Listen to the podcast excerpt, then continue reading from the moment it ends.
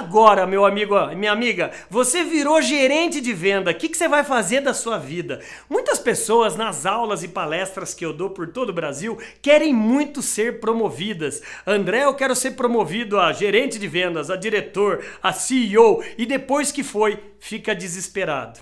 Você gerente de vendas ou você futuro gestor, agora que você se transformou em um líder, primeiro passo que você tem que fazer, ó, tá vendo aqui, ó, é planeje a sua credencial. Tudo está em como você vai se credenciar junto à sua equipe. Eu vejo muitos aí postulantes ao cargo de gerente de vendas falando assim: Eu venho da Universidade de Harvard, eu tenho um pós-doutorado, eu trabalhei em tal multinacional. Os vendedores já começam um cutucar o outro falando: esse vai se ferrar aqui. Então, qual que é a sua credencial? Por mais que você tenha um currículo maravilhoso, seja humilde. Gente, apesar do momento de eu ter vindo da, da Universidade de Harvard, da concorrência multinacional, contem comigo. Eu vou precisar muito fazer a monitoria com cada um de vocês para conhecer os nossos principais clientes. Contem comigo para eu conhecer as suas principais dores e depois disso eu vou ajudar vocês na gestão de vendas. Isso é ser um bom gerente de vendas. Número 2, você que virou gerente de vendas, procure se especializar.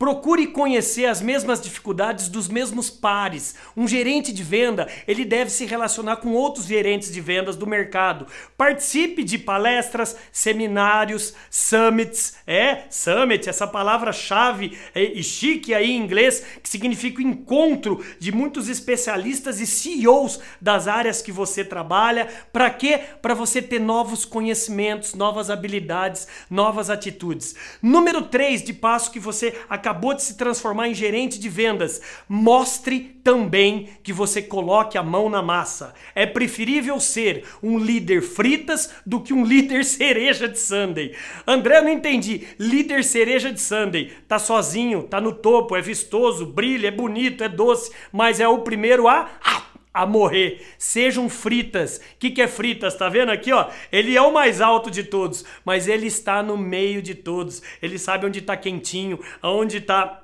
salgadinho, apertadinho e até na hora de morrer, olha aí, ó. Todos morrem ao mesmo tempo. Isso é você ser um gerente que está junto com o pessoal. Quarta dica é essa aqui, ó.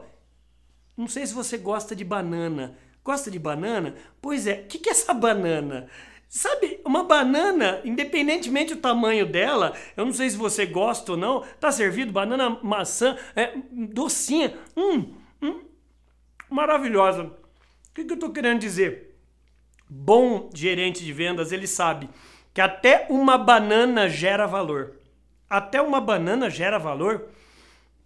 Você vai ter que aprender a ensinar seus vendedores a criar valor nos seus produtos e serviços. André, me explica essa história aí de banana que eu não entendi.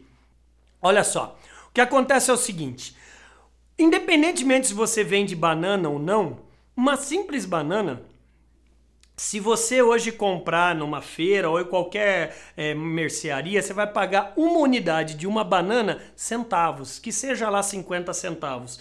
Aí você vai naquele restaurante chique e aquela banana split que você tá vendo aí ao lado, olha que lindona, né? Bolinha de sorvete, é, as guarnições, ó, chocolate, tudo ali em volta você vai pagar mais de R$ 59,90 nessa sobremesa. Qual que é essa lição? Você, gestor de vendas, deve, sim senhor, sim senhora, criar valor, ou seja, criar benefícios. Você deve treinar a sua equipe para criar um storytelling, tá vendo essa palavra chique? Storytelling, ou seja, criação de história que gere valor naquilo que você vende. Até mesmo quem vende banana cria valor.